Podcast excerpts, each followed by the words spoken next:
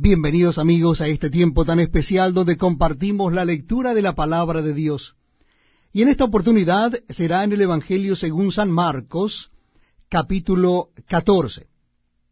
Evangelio según San Marcos, capítulo 14. Dice así la palabra de Dios. Dos días después era la Pascua y la fiesta de los panes sin levadura. Y buscaban los principales sacerdotes y los escribas cómo prenderle por engaño y matarle. Y decían, no durante la fiesta para que no se haga alboroto del pueblo. Pero estando él en Betania, en casa de Simón el leproso, y sentado a la mesa, vino una mujer con un vaso de alabastro de perfume de nardo puro de mucho precio, y quebrando el vaso de alabastro se lo derramó sobre su cabeza. Y hubo algunos que se enojaron dentro de sí y dijeron, ¿para qué se ha hecho este desperdicio de perfume?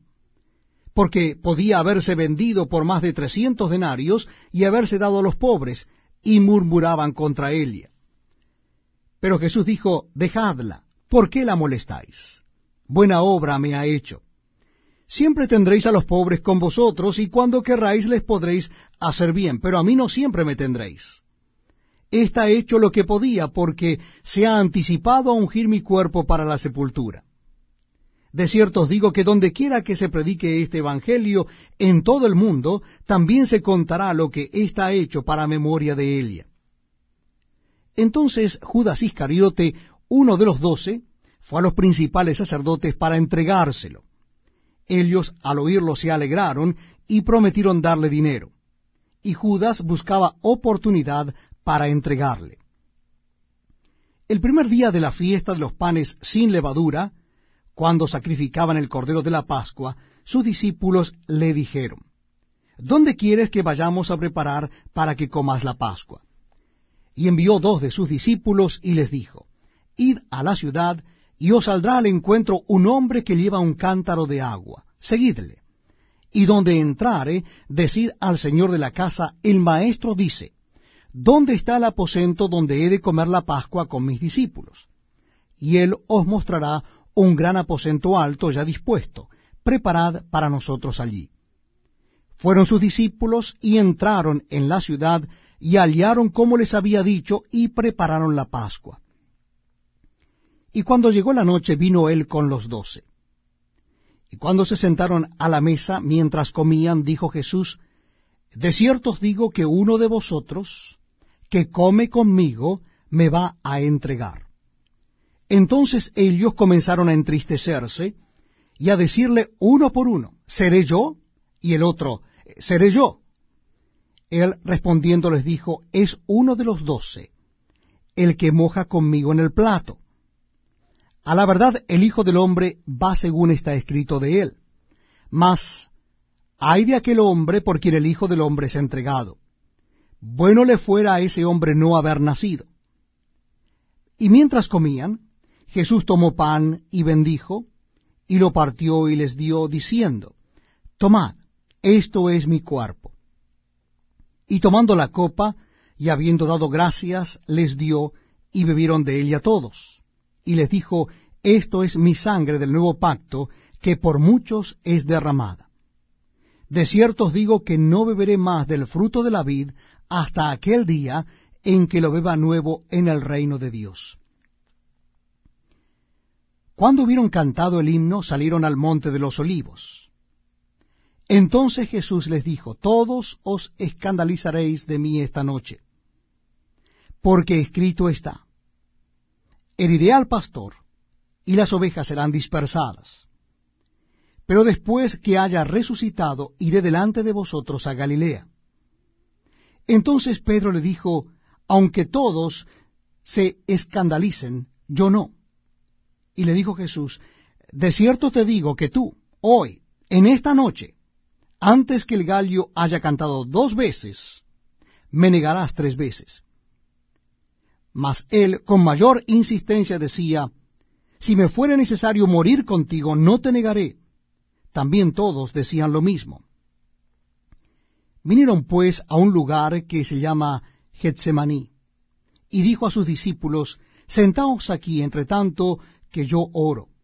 y tomó consigo a Pedro, a Jacobo y a Juan, y comenzó a entristecerse y a angustiarse, y les dijo, Mi alma está muy triste hasta la muerte, quedaos aquí y velad.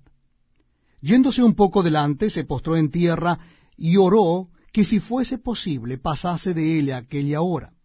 Y decía, Abba, Padre, todas las cosas son posibles para ti. Aparta de mí esta copa.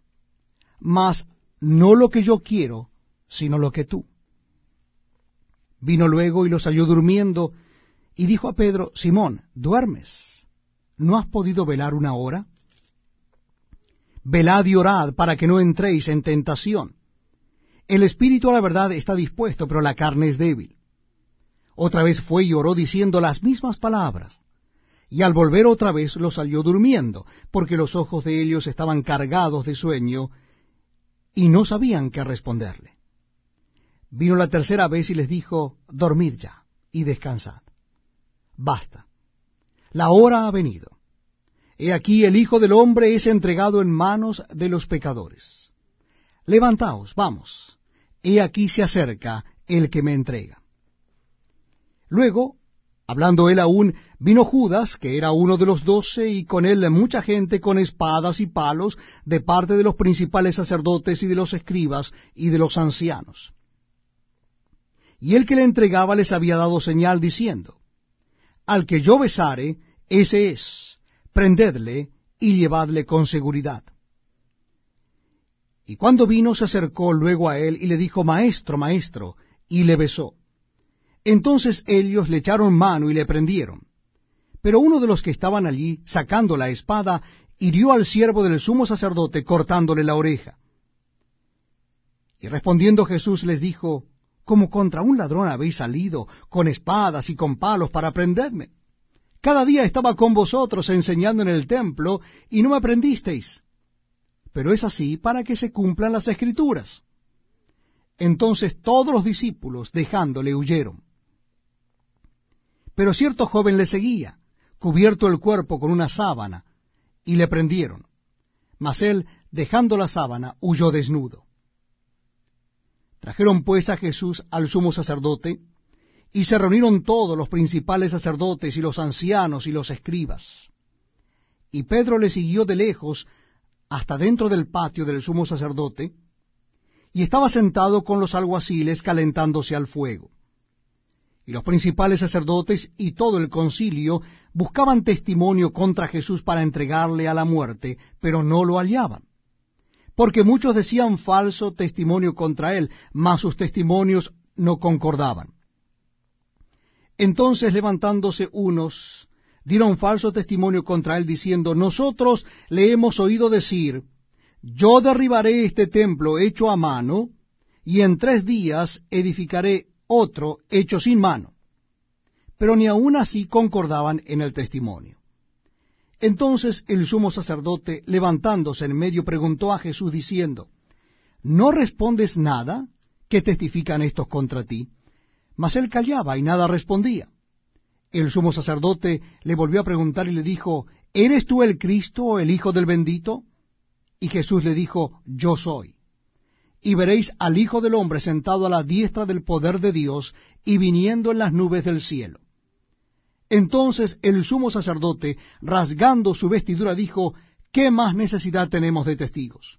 Habéis oído la blasfemia, ¿qué os parece?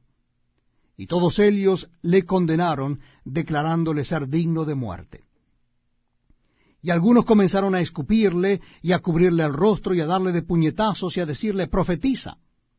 Y los alguaciles le daban de bofetadas. Estando Pedro abajo en el patio, vino una de las criadas del sumo sacerdote, y cuando vio a Pedro que se calentaba mirando, le dijo, Tú también estabas con Jesús el Nazareno. Mas él negó diciendo, No le conozco, ni sé lo que dices. Y salió a la entrada y cantó el gallo. Y la criada, viéndole otra vez, comenzó a decir a los que estaban allí, Este es de Helios. Pero él negó otra vez. Y poco después, los que estaban allí dijeron otra vez a Pedro, verdaderamente tú eres de Helios, porque eres Galileo, y tu manera de hablar es semejante a la de Helios. Entonces él comenzó a maldecir y a jurar, no conozco a este hombre de quien habláis. Y el gallo cantó la segunda vez. Entonces Pedro se acordó de las palabras que Jesús le había